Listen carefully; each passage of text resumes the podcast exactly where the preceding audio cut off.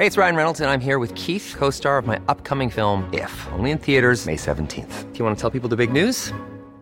All right, I'll do. Sign up now and you'll get unlimited for $15 a month in six months of Paramount Plus Essential Plan on us. Mintmobile.com slash switch. Upfront payment of $45 equivalent to $15 per month. Unlimited over 40 gigabytes per month. Face lower speeds. Videos at 480p. Active Mint customers by 531.24 get six months of Paramount Plus Essential Plan. Auto renews after six months. Offer ends May 31st, 2024. Separate Paramount Plus registration required. Terms and conditions apply if rated PG.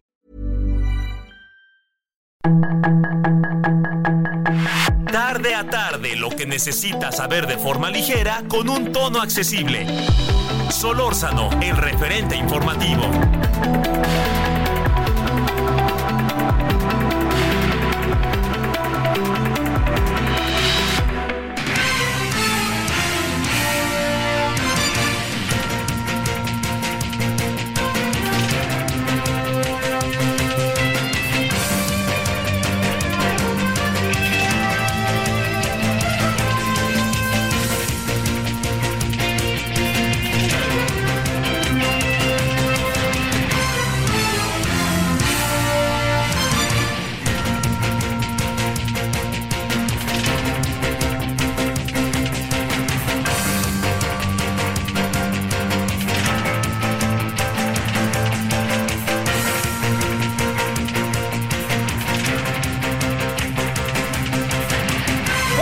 Noches, aquí andamos como todas las noches agradeciéndole que nos acompañe su servidor Javier Solórzano, todas, todos quienes hacen posible la emisión.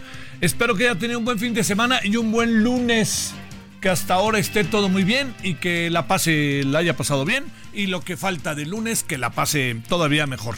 Bueno, estamos en el 98.5 de FM en la Ciudad de México y estamos en buena parte del país y estamos también a través de las redes y yo le agradezco, le reitero su participación con nosotros entre las 21 20 y 21 horas. Eh, mire, eh, bueno, primero este, se vino el Super Bowl el fin de semana. Eh, yo diría que, bueno, hay, hay como muchas opiniones, ¿no? Y he escuchado opiniones de los que saben. Eh, ¿qué, le pareció a usted la- las transmisiones? ¿Dónde lo vio? ¿No? Este. eh, yo anduve en Fox, una parte, porque me, gusta mucho la forma en que narran ahí los de Fox. Eh, una partecita también en ESPN. Y confieso que era así, no vi Azteca, que luego lo veo. Y este, pues hacen tanta publicidad estos de los tres amigos y hacen cada cosa que bueno, pues entonces ahí los vi tantito, que además sin lugar a dudas son muy buenos. Este, pero bueno, eh, a ver, el, resultado del juego, eh, lo, que cuentan algunos que saben de fútbol americano, es que parece que sí le comieron el mandado auténticamente a, a este, al, a San Francisco. ¿no? Porque en el primer medio se veía todo como muy hecho, muy, muy caminando hacia San Francisco, a pesar de que la diferencia no era grande. Pero a partir de ahí, sí le confieso que este, pues el segundo medio, pues usted lo pudo ver y cambiaron mucho las cosas. Y sí, este señor coreback, pues tiene la onza de su lado, ¿no? O sea, quien tiene la onza de su lado es, es que sabe hacer las cosas y las hace en el momento exacto y muy bien. Déjeme decirle algo más sobre esto. Eh, el, eh, digamos, estamos ante un equipo que sí es, sí, sí empieza a ser un equipo de época, ¿no? Si nos atenemos a que ganó dos veces, pero que ha estado en el Super Bowl varias veces en los últimos años, que tiene un coreback que es realmente bueno, que es decisivo y que este, y además muy bien dirigido por todo lo que dicen los que saben. Yo veo el juego y me divierto y digo que este, yo le iba a los jefes de Kansas City, eh, pero este yo sé que muchos muchas y muchos quedaron bastante dolidos con la derrota de San Francisco porque llegaron a pensar con cierta razón que pues eh, traían este tenían ventaja no o sea había existía la posibilidad real de que ganara no bueno esa es una una de las cosas. Ahí espero que lo haya visto y se haya divertido que de esto también se trata, ¿no? Y ya ve, le decía yo, el juego va a empezar a las cinco y media, va a acabar a las diez y media de la noche. Cinco horas duró nomás, te pido. Este, bueno, cinco horas duró el, el- juego.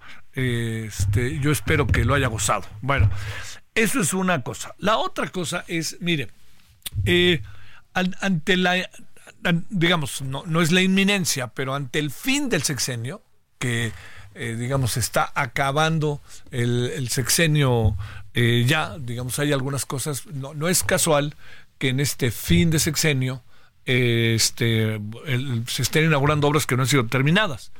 Eh, el viernes hablábamos este, con Alejandro Murat, que fue gobernador de Oaxaca, y él me dice, nos dijo que sí terminó el este que sí terminó sin la menor dudas este su este la carretera que va de Oaxaca a Puerto Escondido. Ya ve que decían que estaba que estaba original estaba este nada más a la mitad o que no estaba del todo. Me asegura que está este está inaugurada y fue lo que inauguró el presidente que quede claro no el, el, viernes. Eh, pero hay otras obras que están a la mitad muchas obras que están a la mitad, de estas que están a la mitad, eh, que inauguraron, por ejemplo, el tren Maya, por ejemplo, eh, Dos Bocas, ¿no? que no ha sacado ni un este ni, un barril de petróleo y el caso con, de este del, del, del Laifa del Felipe Ángeles que no este digo, está no no no no es nuevo, ¿no? Más bien fue una reinauguración, lo rehicieron pues para hacerlo con los objetivos nuevos, pero sí le digo que con esto que hicieron ahí, con lo, lo que hicieron no no ha logrado, no ha logrado es mi, este, la impresión generalizada eh, cumplir con sus objetivos, no ha logrado. Y yo creo que esto es para para atenderse y para para verlo, ¿no? Y para tener este para, para, considerarlo, diría yo, ¿no? Para, para no, no perder de vista que pues muchas de las cosas están pues a lo mejor funcionando, pero no funcionan como debiera y las otras no están terminadas y muchas otras cosas.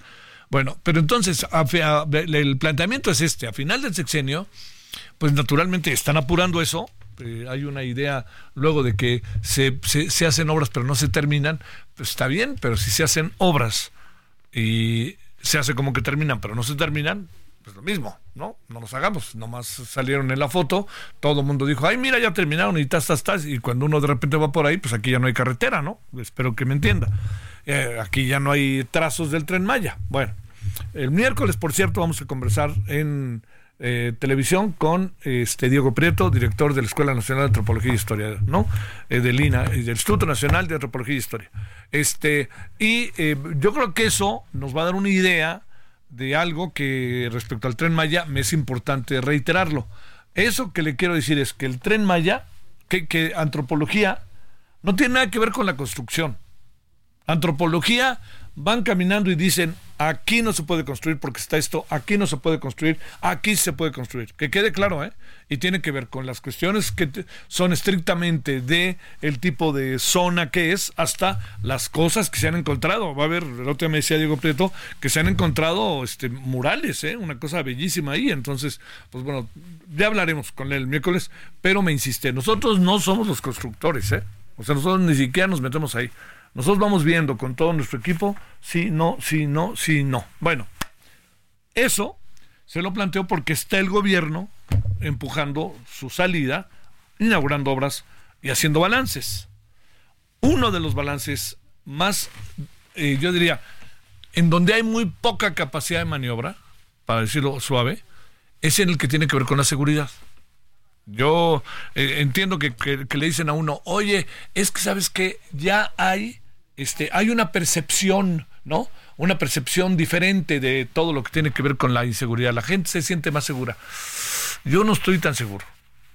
Yo no estoy tan seguro de que nos sintamos seguros. A ver, mire, yo sé que vamos, pasamos unos fines de semana que son atroces. Este fin de semana, eh, otra vez se vivieron muchas cosas. Mire, podrán decir que son vándalos, podrán decir que son pequeñas bandas, o podrán decir que son grupos que se están peleando, pequeños grupos que se están peleando en una comunidad. Será el sereno, pero el efecto es el mismo. No se puede minimizar por eso lo que sucede. Y la otra parte es que están las bandas delincuenciales, las que van en serio, ¿no? Estas que este, sacan a la gente, o que la gente de plano dice, yo aquí no me quedo, ¿no? ¿Para qué me quedo? Me voy. O sabe qué es lo que está pasando hoy en día, que esto es algo que lo hemos mencionado en varias ocasiones. Pues la gente se, piensa si se va. Si ya no le queda de otra, si, no le, si no le queda otra que irse, pasan algunas cosas. Una de ellas, importantísima, una de ellas importantísima, trata antes de cualquier cosa de hablar con, los delincuentes, no con la autoridad, ¿no? y decirles, oigan, pues denme chance, ¿no? O sea, como decía Adela Quiroga, pues este, ya entréguenos a las personas secuestradas, por favor, ¿no? No van y presentan una denuncia, porque incluso presentar una, una denuncia le diría, hay muy poco, realmente muy poco, muy poca capacidad de maniobra en muchos casos. Bueno, todo esto que, que planteo es porque no hay capacidad de maniobra todavía en el tema de seguridad. O sea, eh, yo le diría, eh, a ver, Zacatecas, con todo el caso tan triste y doloroso de la familia Monreal, ¿no? Tabasco, a ver, Tabasco este fin de semana en una discoteca conocida, ¿eh? Y ahí ve uno en esa discoteca conocida cómo los agarran a balazos. O sea, yo entiendo que la televisión de repente le da por el pudor, esas cosas que yo no entiendo, le da por el pudor a la televisión para no mostrar todo, pero sí muestra cada cosa que para qué quiere. Pero bueno, ahí es, llega un cuate y empieza a disparar sin ton y son a todos los que están ahí en la bronca, que no saben ni quién es quién en todo, esa, en todo ese movimiento de personas. Pero lo que quiero sí decirle es que esto que, que pasó en Tabasco, le pueden echar si quiere la bronca, es que estaban peleando, es un grupo, bueno, pero ¿cómo está la gente armada y cómo mata de esa manera? Si mata de esa manera es porque, perdóneme, no es la primera vez que lo hace. O sea, sale en defensa de algo que no sé ni qué es, porque ni me atrevo a decirlo porque no sé ni qué es. Pero lo otro, ¿no? Viene el asunto de Zacatecas, igual. Viene el asunto de Sonora, igual. Viene el asunto de este Colima, igual. Viene el tema de Baja California, donde otra vez este incluso hay una amenaza contra una periodista. Y bueno, pues se dicen, no, pues mire, este sí hay amenazas, pero bueno, ya, ya, está, ya está resuelto. No está resuelto. O sea, cuando digo eh, no está resuelto, es porque creo que lo que hay detrás de fondo en todo esto es que eh, es una manera de minimizar lo que pasa, que es de manera, que es clarísimamente importante. Es clarísimamente importante. Entonces, es un poco como este lo del huachicol el otro día, ¿no? No se ha avanzado casi nada en materia de huachicol. Casi nada en materia de huachicol y entonces para este acabarlo. Y entonces lo que sucede es que yo le diría este con todo este asunto de que no hay este que no hay eh, que, que, no se ha logrado resolver el tema del huachicol pues entonces lo que sucede es que nos acaban diciendo que sí se resolvió pero eso qué significa delincuencia organizada eso significa delincuencia organizada. Y entonces le digo, ahí tenemos al ejército que lo, lo, han echado como nunca en nuestra historia. Las calles, está en las calles el, este, está en las calles el, el, ejército y estando en las calles el ejército, lo que acaba pasando es que eh, uno presupondría que esta es la solución al problema, pero no se soluciona el problema. ¿Me entiende?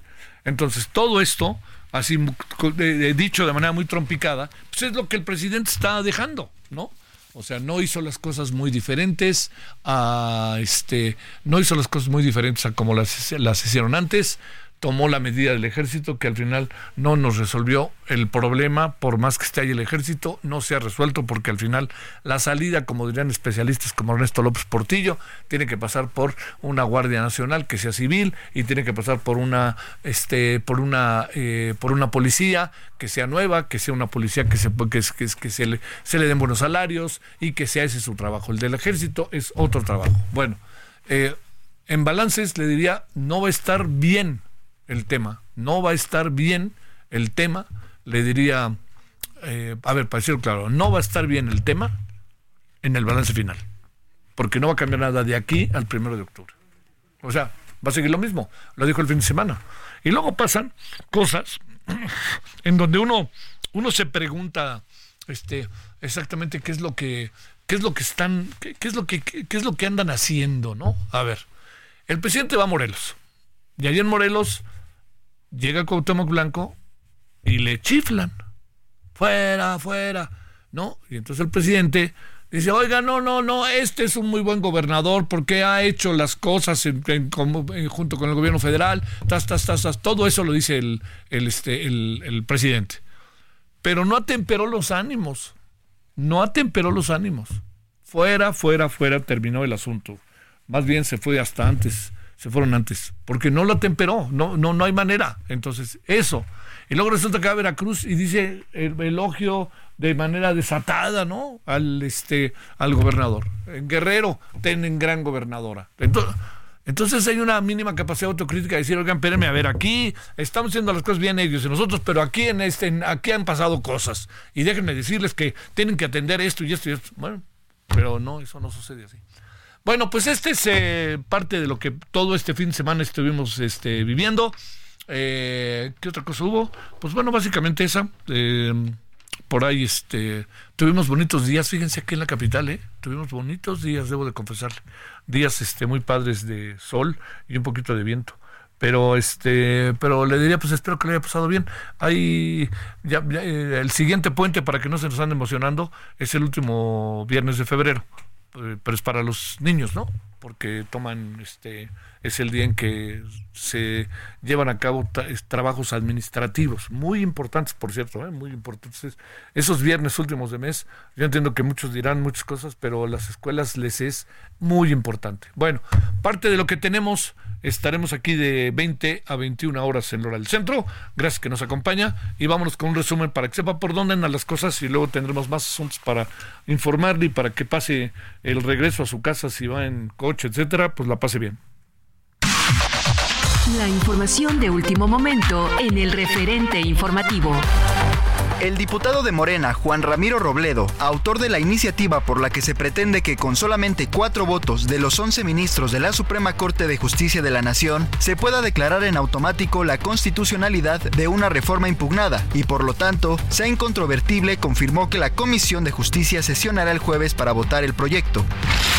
Mariana Rodríguez, quien fuera parte de la ayudantía del presidente Andrés Manuel López Obrador, es quien sustituye a César Yáñez en la subsecretaría de Gobernación. Esto luego de darse a conocer este día la salida de Yáñez para sumarse a la campaña de Claudia Sheinbaum rumbo a las elecciones presidenciales una jueza federal desechó un amparo promovido por el narcotraficante Rafael Caro Quintero, exfundador del cártel de Guadalajara, quien pretende continuar interno en el penal de máxima seguridad del Altiplano en el Estado de México y no ser enviado a otra cárcel de alta seguridad del país ante el temor de ser extraditado a Estados Unidos. Una ex trabajadora del ayuntamiento de Xalatlaco denunció de forma pública al presidente municipal Abel N. y a otros colaboradores por presunto hostigamiento y abuso sexual, así como discriminación. De acuerdo con la denunciante, el recurso ya se interpuso ante la Fiscalía General de Justicia del Estado de México y piden que la gobernadora mexiquense Delfina Gómez atienda el hecho. El expresidente estadounidense Donald Trump compareció este día en una audiencia a puerta cerrada en un tribunal federal de Florida por el caso del mal manejo de documentos confidenciales hallados en su poder tras abandonar la Casa Blanca por el que es investigado. Activistas que recopilaban evidencia sobre la tala de árboles y el uso de la madera en las obras del tren Maya en el tramo 5 Sur fueron retenidos y amedrentados por personal de la empresa, que les impidieron salir de la zona temporalmente. Los hechos ocurrieron a la altura del sistema de cavernas Actun Tuyul, en donde se construye un viaducto para elevar el ferrocarril y se tritura la madera del arbolado devastado. Un caso de viruela ha alarmado a las autoridades de salud de Estados Unidos luego de que se registrara el primer caso fatal del virus de Alaska. El caso se habría registrado en un hombre de la tercera edad residente de la península de Kenai, el cual se encontraba recibiendo un tratamiento médico al sur de la ciudad de Anchorage. Sin embargo, el sujeto perdió la vida a finales de enero.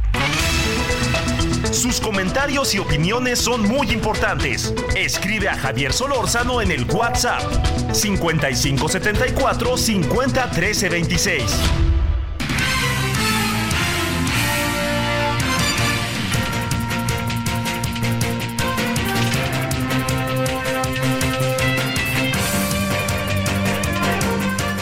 Bueno, aquí andamos de vuelta a las 20.18 en la hora del centro, en este día que es 12 de febrero del 2024. Gerardo García, ¿qué anda pasando en el Estado de México? Te saludo con gusto. Hola, ¿qué tal? Muy buenas noches, Javier, y también a todo nuestro auditorio. Reportar precisamente que a 53 días del levantón de cuatro trabajadores de pollo, esto ocurrido en Toluca, la dueña del establecimiento y sus familiares se manifestaron por segunda ocasión, pero ahora demandaron la intervención del gobierno de México para su ubicación al no haber resultados. Además, lamentaron que las condiciones de extorsión al gremio no han cedido eh, pese a existir denuncias eh, con pancartas y fichas Odisea de Rigoberto Eliseo Jaime Jaime Isidoro se hicieron presentes en Palacio de Gobierno en Toluca al seguir sin saber nada de las víctimas. Es de recordar que una célula de hombres armados, presuntamente pertenecientes al cártel de la familia michoacana, eh, se los llevaron a, estos cuatro hombres el 22 de diciembre al interior de una bodega en la colonia Parques Nacionales en la capital mexiquense. Ante medios de comunicación, la empresaria Karina explicó que autoridades de Administración y Procuración de Justicia mexiquense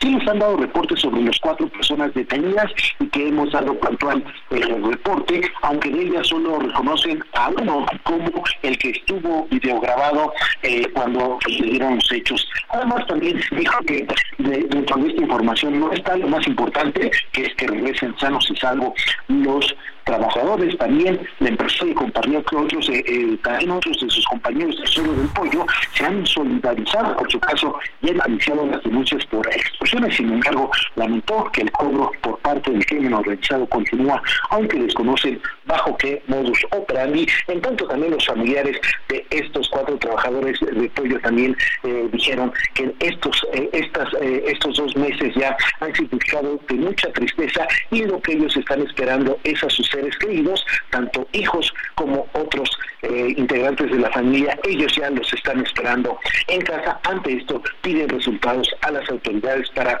rescatarlos, ubicarlos y que estén de vuelta. El reporte. Wow, wow, wow. Cuatro, ¿verdad? Sí, exactamente cuatro, eh, eh, como hemos dado a conocer en anteriores días, se han ya de- detenido a cuatro eh, a cuatro personas que han sido así señalados relacionados con este levantón y también ya hay una recompensa de hasta 400 mil pesos para la captura de y quien dé información precisamente por Josué N. alias El Tuerto, quien es identificado como operador financiero de la familia michoacana y quien fue el que ordenó este hecho tan lamentable ocurrido en la capital mexiquense, es decir, que se llevaran a estos trabajadores para presionar a la empresaria que les pagaran la suma millonaria que ella nos compartía ya hace semanas Sí. de dos millones de pesos mensuales. Qué cosa. Oye, y está bien la señora, ¿verdad? Digo, ha logrado valiente denuncia, ¿no? Gerardo fue, llamó mucho la atención en todo el país, no solamente en, en Toluca o en el Estado de México, ¿eh?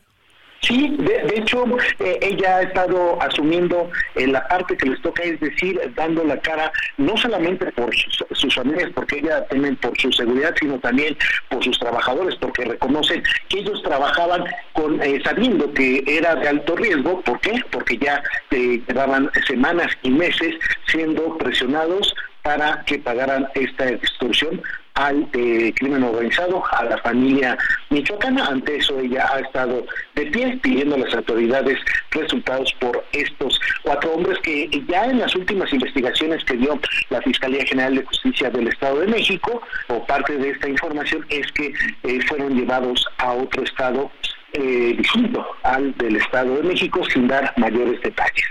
Gracias, Gerardo. Buenas noches.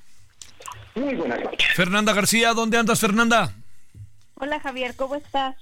Eh, te saluda a ti a tu auditorio, pues te cuento que con el objetivo de lograr que 7 de cada 10 ciudadanos mexicanos participen en las elecciones, eh, 217 organizaciones civiles se, se concentrarán y marcharán el 18 de febrero, o sea, este domingo, en 107 entidades de la República Mexicana y en seis países como Estados Unidos, Canadá, España, Francia, Portugal e Inglaterra para exigir democracia en las próximas Hey, it's Ryan Reynolds, and I'm here with Keith, co star of my upcoming film, If, only in theaters, May 17th. Do you want to tell people the big news?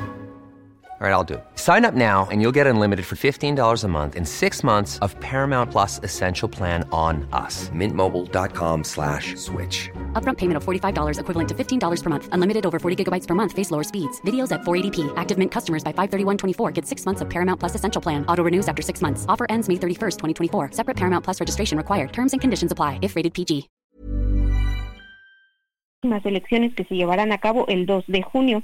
En esta conferencia de prensa donde anunciaron esta marcha, eh, Amando Avedaño Villafuerte, eh, vocero de Frente Cívico Nacional y de Iniciativa Unidos, señaló que esta movilización no está de parte de ninguna candidata o candidato, sino que nada más buscan que estas elecciones eh, tengan una participación ciudadana democrática, así como que sean unas elecciones limpias y libres. También eh, destacó que entre estas organizaciones hay personas que, que son afines a Xochitl Galvez y pues otras que no, y pues señaló que cada una de las personas y de estas asociaciones votará por el candidato o candidata de su preferencia.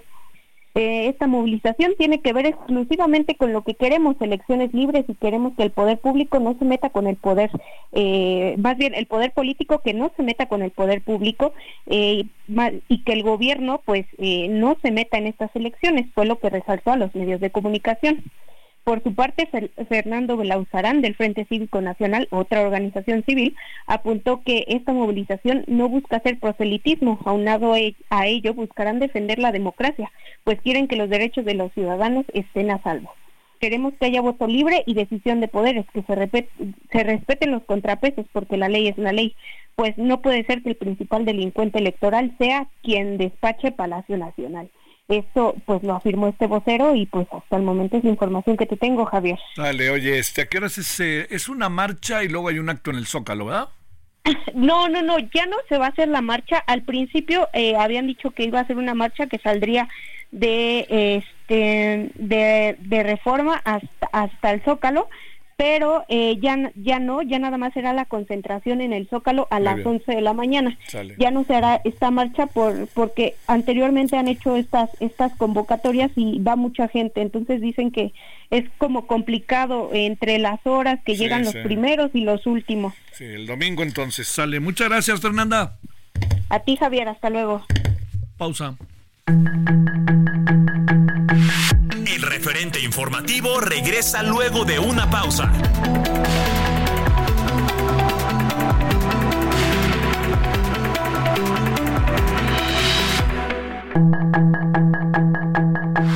Estamos de regreso con el referente informativo.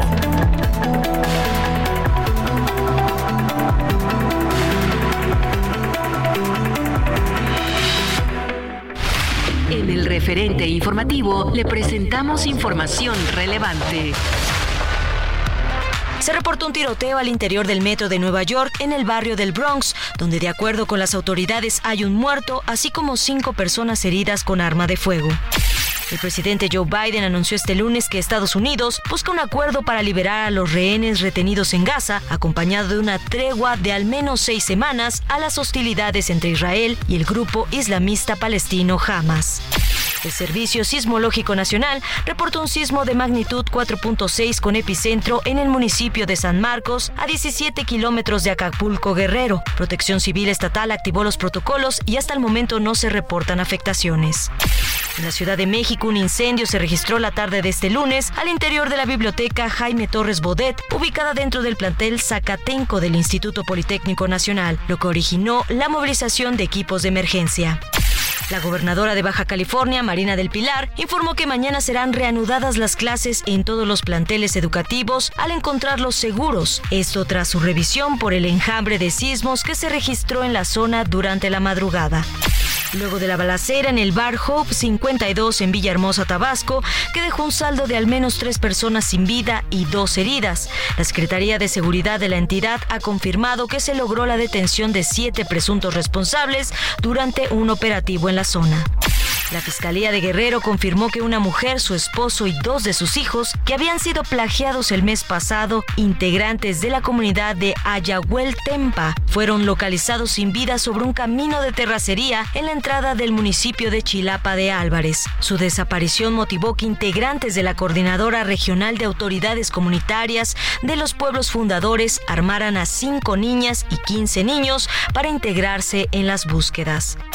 El torero José Alberto Ortega, de 26 años, permanece en terapia intensiva tras la cornada que sufrió durante la corrida del carnaval del sábado 10 de febrero en la Plaza Jorge el Ranchero Aguilar en Tlaxcala. Este día se estrenó el episodio 4 de la temporada 2 del podcast de la doctora Claudia Sheinbaum, en donde tuvo de invitado a su esposo Jesús Tarriba con motivo del Día del Amor y la Amistad. Escucha un episodio nuevo cada lunes en todas las plataformas de streaming como Spotify y el canal de YouTube de Claudia Sheinbaum. Sus comentarios y opiniones son muy importantes. Escribe a Javier Solórzano en el WhatsApp 5574 50 13 26. Sus comentarios y opiniones son muy importantes. Escribe a Javier Solórzano en el WhatsApp 5574 50 13 26. Solórzano, el referente informativo.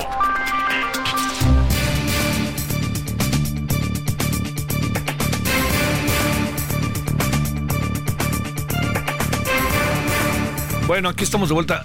Hoy en la mañana, como a la una por ahí, de una conferencia el ingeniero Carlos Slim, conferencia de prensa, que la verdad de las cosas, yo he ido varias de ellas, eh, le puede uno preguntar lo que quiera al ingeniero. ¿eh?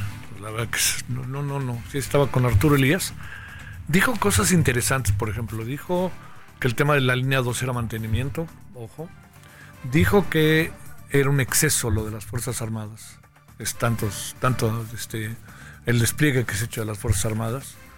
Eh, dijo que tiene diferencias con López Obrador, pero que no va a hacerlas públicas hasta que acabe el sexenio para platicarlas con él. Eh, dijo que no es tan cierto, ¿eh? que, que él se haya llevado 30 mil licitaciones. Dice, yo nomás tengo una, un tramo del tren Maya. El resto, perdónenme, pero no, no va por ahí. Bueno, este, siempre le digo, es interesante escuchar al ingeniero Slim, piénsese lo que se piense de él. Dice, este, nosotros somos los únicos que tenemos, este, eh, no tenemos, como dijo, eh, este canal, canal de televisión. Dice, llevamos cinco años o más tratando de tenerlo, pues nomás no se nos da, ¿vale? para, para consignar todo. Bueno, eh, punto y seguido. el capitán Ángel Domínguez Catzín, presidente del Colegio de Pilotos Aviadores de México. Capitán, ¿cómo te ha ido? Muy buenas noches.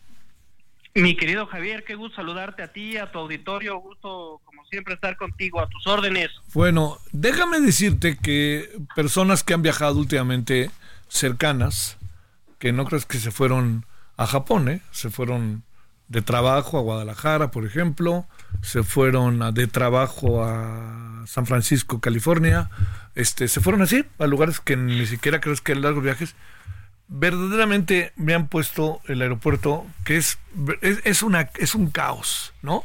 Que de repente para que tú llegues a la aduana, para que tú llegues y te digan, para aquí, a ver, ustedes mexicano, véngase por acá, etcétera, dice, son hileras, sin importar la hora, lleno, lleno, lleno de personas y con un tortuguismo que hasta llama la atención. A ver, esa es una parte, capitán. ¿Qué pasa cuando te subes al avión y lo piloteas? ¿Qué pasa?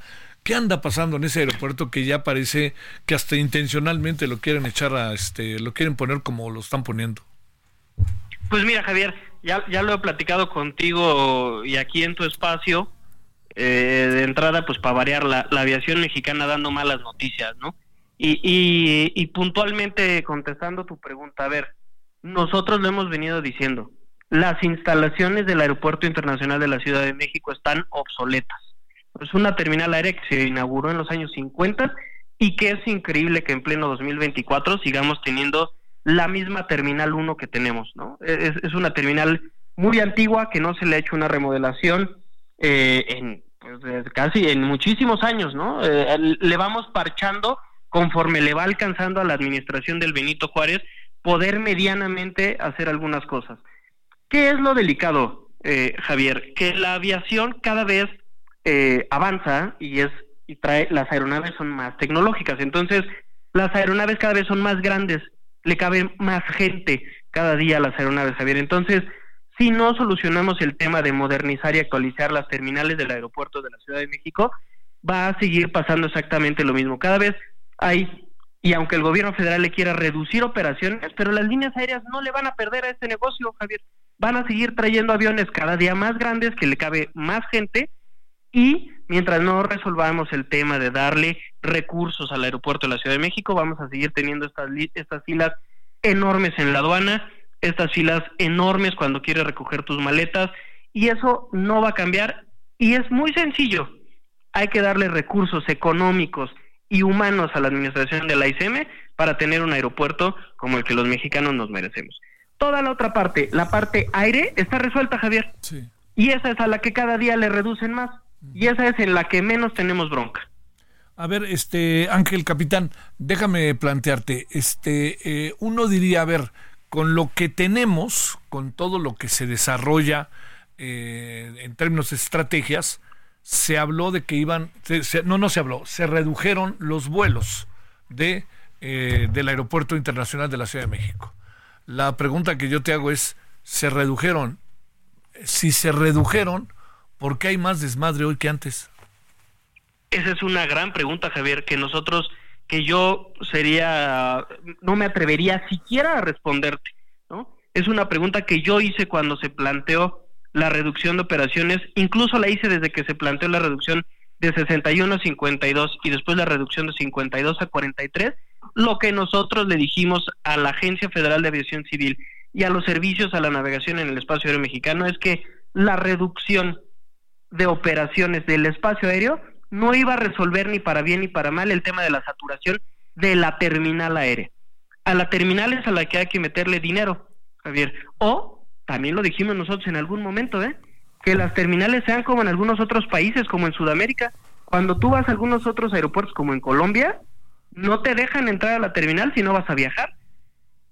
Sí, pues entonces hagamos eso. Sí, creo, que oye, creo que en El Salvador también, ¿eh? El otro día que estuve, tuve oportunidad de ir también, ¿eh? En El Salvador también y en algunos lugares de Europa. Ahora, evidentemente que los aeropuertos también viven de, de, ser centros, casi casi son centros comerciales. Y eso es bueno y eso es positivo. Hay que meterle buen dinero, hay que darle buen mantenimiento, hay que darle a la administración del Benito Juárez el presupuesto que necesitan y ese, ¿quién mejor que el vicealmirante Tiscareño, el administrador de la ICM, para que nos diga cuánta lana necesita la ICM? ¿no? y no y dejar de estar tirando el dinero bueno al malo. A ver, si se le dio tanto dinero a Mexicana de Aviación que hoy tiene un pasajero por vuelo, a mí como mexicano mejor me hubiera gustado que ese dinero se lo dieran a la ICM y tener un aeropuerto del siglo XXI y no tener un aeropuerto, lamentablemente, de los años 50. ¿Por qué le dan más dinero al aeropuerto este, Felipe Ángeles que al aeropuerto internacional de la Ciudad de México cuando pues es el cuádruple, el quinto? No, hombre, diez veces más operaciones uno que otro. Pues mira, eso, eso también lo desconozco, mi querido Javier. A mí me gustaría eh, que la Secretaría de Infraestructura, Comunicaciones y Transportes pues nos dijera por qué se le está dando más al, al, aeropuerto Felipe Ángeles más que al ICM. Ahora, si se le va a dar más al, al Felipe Ángeles, bueno, pues la administración del Felipe Ángeles, ¿qué está haciendo para que este aeropuerto sea un aeropuerto que tenga mucho más tráfico y que la gente quiera ir y que las aerolíneas, sobre todo, quieran operar desde este aeropuerto? Eso habrá que preguntárselo al administrador del aeropuerto Felipe Ángeles. Híjole, pero bueno, este, ya viste que estoy el ingeniero Slim, que ya le parece un exceso esto de los militares. Eh, ¿Nos resuelve el problema que los militares estén al frente del aeropuerto o no, capitán? Mira, Javier, en este tema de la militarización de la, de la aviación, yo lo dije muy claro desde el 2021. A ver, bienvenidos todos aquellos los mexicanos que, se que le quieran entrar a la aviación mexicana, sin importar si son eh, militares, si son de, las, eh, de la Marina Armada de México, no importa, pero que tengan conocimiento de la aviación civil, Javier.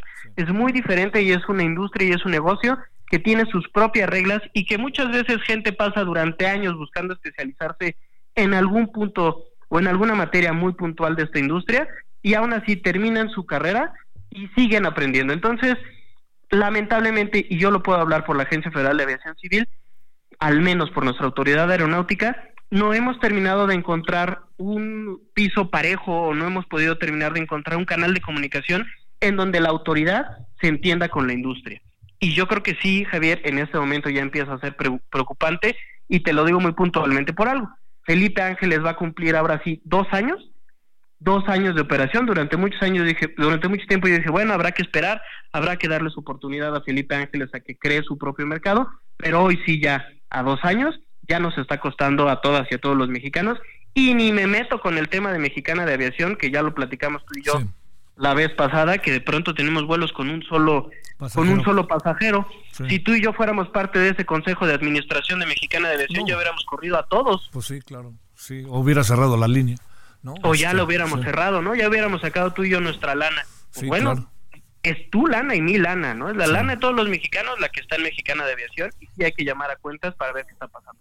Eh, el, el futuro es igual que el presente, ¿verdad? Pues a ver, el futuro en la aviación, lamentablemente, mi querido Javier, hoy, como el año pasado y el año antepasado y hace 30 años, es incierto. Javier, lamentablemente, mientras en este país no exista una visión de futuro de qué hacer con una industria que representa 4.5% del Producto Interno Bruto, mientras no haya un lugar hacia donde queramos llegar, pues ahora sí que hablando en términos aeronáuticos, nuestros pilotos, es decir, nuestra industria está volando sin radar. Bueno, pues este, ¿qué te digo, capitán? Otra vez parece como es eh, la misma monserga, como luego dicen las abuelas, este, o los abuelos como yo. Te agradezco mucho, capitán, que hayas estado con nosotros.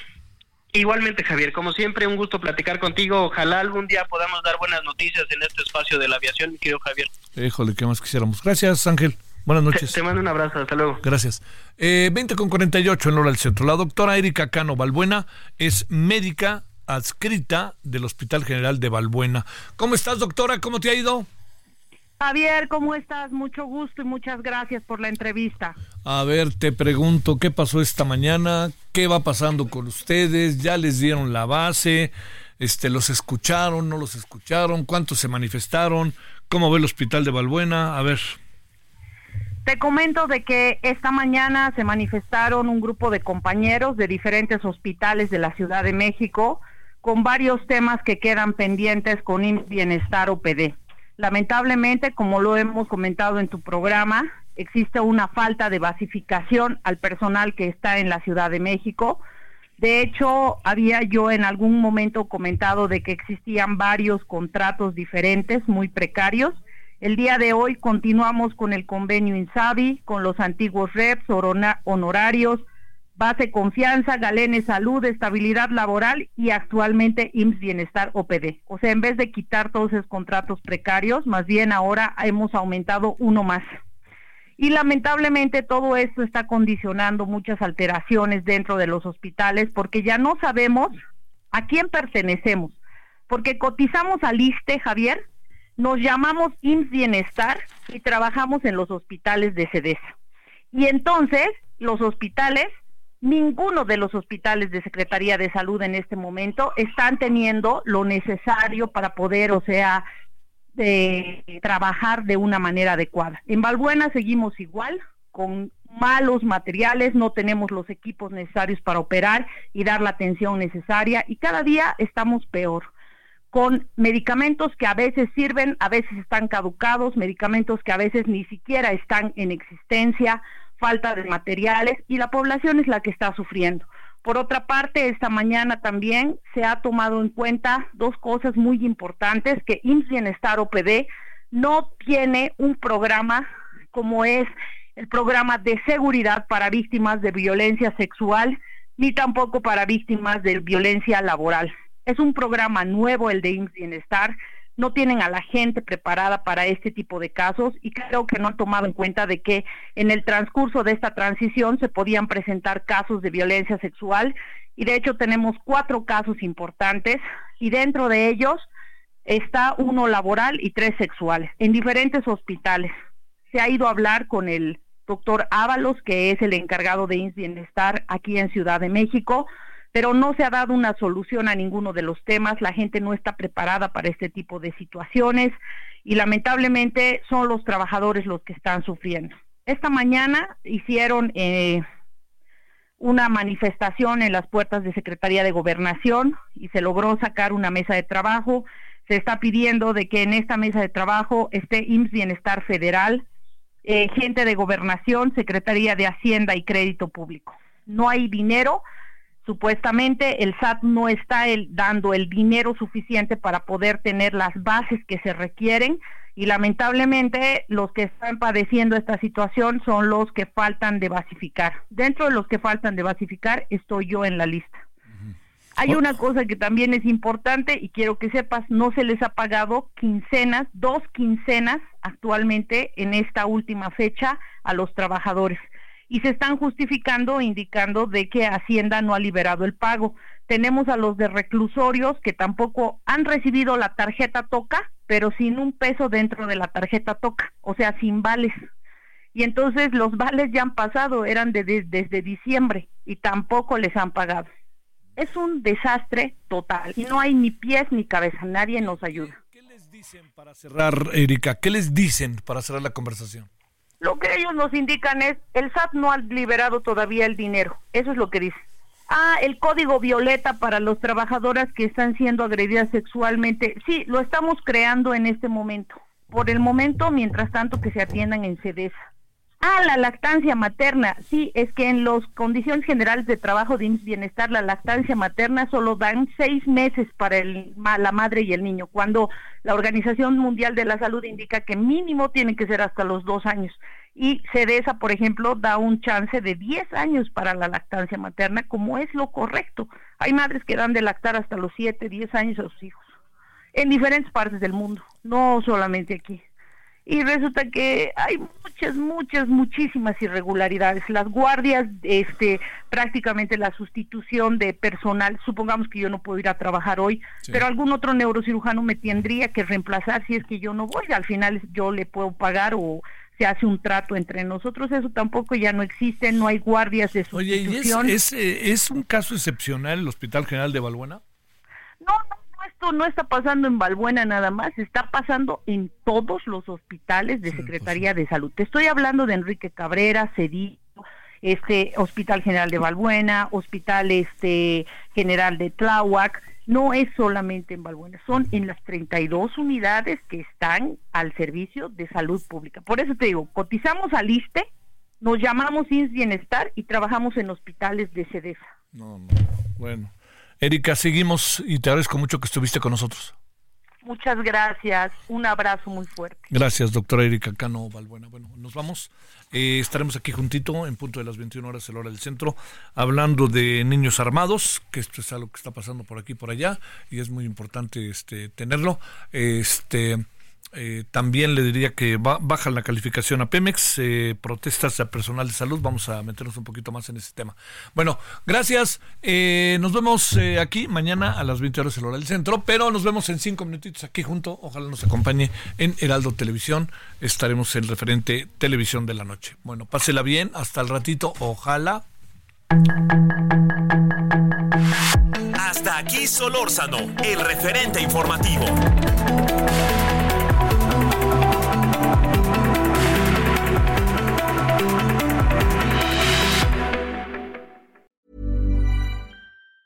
Hi, I'm Daniel, founder of Pretty Litter. Did you know cats tend to hide symptoms of sickness and pain? I learned this the hard way after losing my cat, Gingy. So I created Pretty Litter, a health monitoring litter that helps detect early signs of illness by changing colors, saving you money and potentially your cat's life. Pretty Litter is veterinarian developed, and it's the easiest way to keep tabs on your fur baby's health right at home. Go to prettylitter.com and use code ACAST for 20% off your first order and a free cat toy. Terms and conditions apply. See site for details.